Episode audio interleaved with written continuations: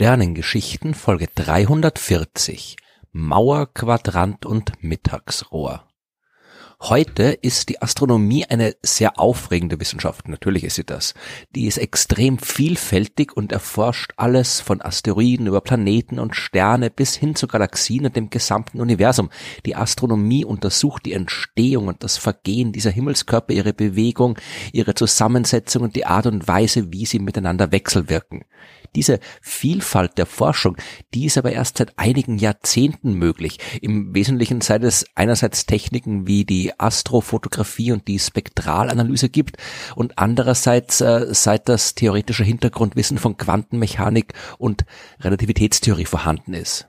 In all den Jahrhunderten und Jahrtausenden davor war die Astronomie eine ganz andere Wissenschaft. Nicht unbedingt eine Wissenschaft, die langweiliger war als heute, aber auf jeden Fall eine mit anderen Zielsetzungen und anderen Methoden. Solange das Teleskop noch nicht erfunden war, war die Auswahl an Messinstrumenten sehr eingeschränkt. Man hat im Wesentlichen nur mit freiem Auge zum Himmel schauen können und auch danach hatte man mit dem Teleskop zwar einen besseren Blick auf den Himmel, aber schauen hat man immer noch selbst müssen. Man konnte feststellen, wie hell ein Stern war und man konnte feststellen, wo er sich am Himmel befindet. Und das war's im Wesentlichen. Und das hat bedeutet, dass die Arbeit der Astronomie darin bestanden ist, diese wenigen Daten so genau wie möglich zu bestimmen. Die Resultate der astronomischen Arbeit, die waren daher nicht irgendwie die schönen bunten Bilder, die wir heute kennen, sondern lange Kataloge mit Zahlenreihen. Wie gesagt, wenig spektakulär, aber trotzdem wichtig, denn genau solche Kataloge sind auch heute noch die Grundlage des astronomischen Wissens. Und genau deswegen hat die Astronomie im Laufe der Zeit immer bessere Geräte entwickelt, um Sternpositionen messen zu können. Eines der ersten Instrumente ist der sogenannte Quadrant. Schon vor knapp 2000 Jahren soll Claudius Ptolemäus dieses Gerät benutzt haben. Das besteht aus einem Viertelkreis, dessen Rand mit einer Skala versehen ist. Also im Wesentlichen ein Lineal, das zu einem Kreisbogen verformt ist. An der Oberseite befinden sich Kimme und Korn, über die man einen Stern anvisieren kann und im Mittelpunkt des Viertelkreises hängt eine Schnur mit einem Lot immer genau senkrecht nach unten.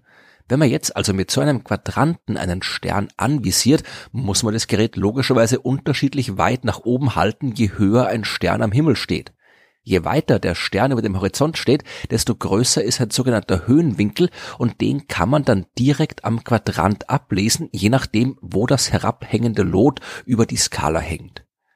Natürlich wird die Messung umso genauer, je größer der Viertelkreis ist, denn dann hat man mehr Platz, um die Skala feiner zu machen. Noch besser ist, wenn man das Ding nicht in der Hand halten muss und ständig damit herumwackelt, sondern wenn der Quadrant irgendwo fix montiert ist. So sind Mauerquadranten entstanden. Die funktionieren genauso wie die transportablen Quadranten, nur sind sie deutlich größer. Und der Quadrant ist dann entweder direkt an einer Mauer fixiert worden oder halt auch gleich direkt aufgemauert worden. Also es war dann im Wesentlichen ein gemauerter Viertelkreis, der in der Landschaft herumstand. Diese Quadranten, die waren doch immer fix in Nord-Süd-Richtung orientiert, denn so hat man den Meridiandurchgang eines Sterns besonders leicht messen können. Der Meridian ist ein wichtiges Konzept, wenn es darum geht, die Position eines Sterns zu bestimmen.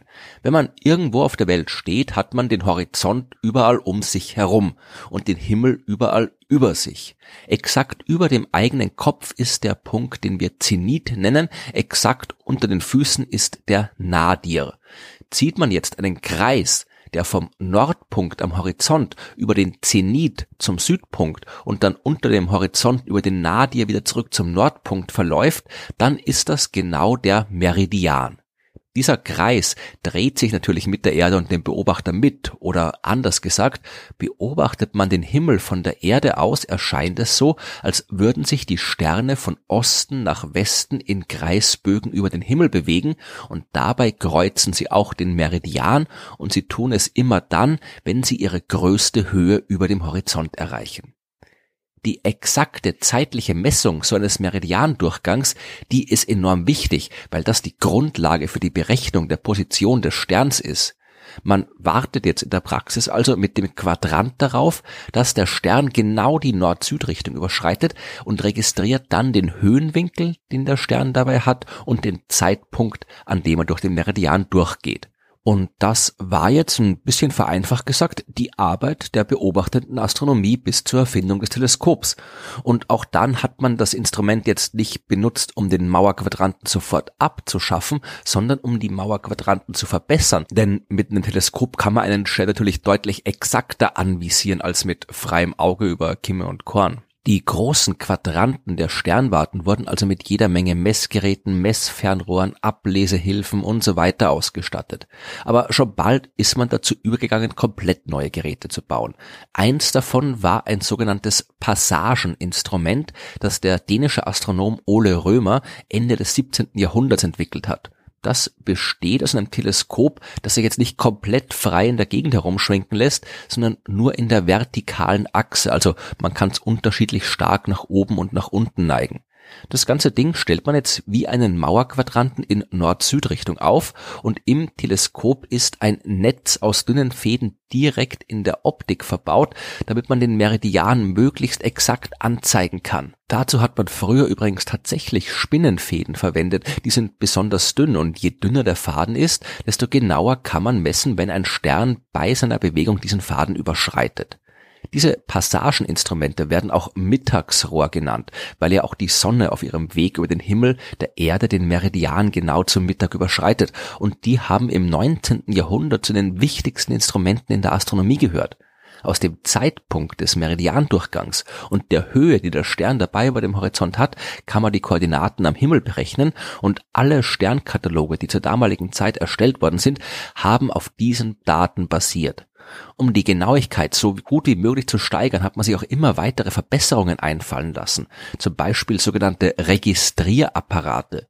Das waren im Prinzip Pendeluhren, die aber bei jedem Ausschlag einen Stromkreis geschlossen haben und dann über ein angeschlossenes Gerät einen Punkt auf einem Papierstreifen erzeugt haben. Man hat also am Ende einen Streifen gehabt mit einem Punkt pro Sekunde und gleichzeitig konnte man auch die Aufzeichnung eines Punktes per Taste auch manuell auslösen. Man hat jetzt also durchs Mittagsrohr geschaut, gewartet, bis der Stern den Meridian erreicht und genau im richtigen Moment auf die Taste gedrückt. Später hat man dann die Abstände der Punkte auf dem Papierstreifen vermessen und daraus dann Zeitangaben auf Zehntel oder Hundertstel Sekunden genau machen können. Mittlerweile ist das alles natürlich ein bisschen einfacher geworden. Die astronomische Beobachtung, die erfolgt komplett digital und alle Daten und Zeitpunkte werden automatisch aufgezeichnet. Trotzdem lohnt es sich immer noch eine Sternwarte zu besuchen, wo man diese alten Instrumente noch beobachten kann. Die mögen jetzt nicht mehr für die Wissenschaft eingesetzt werden, aber die sehen immer noch sehr beeindruckend aus und zeigen, welche lange Geschichte die Astronomie hat und wie kreativ die Menschen waren, um dem Himmel seine Geheimnisse zu entlocken.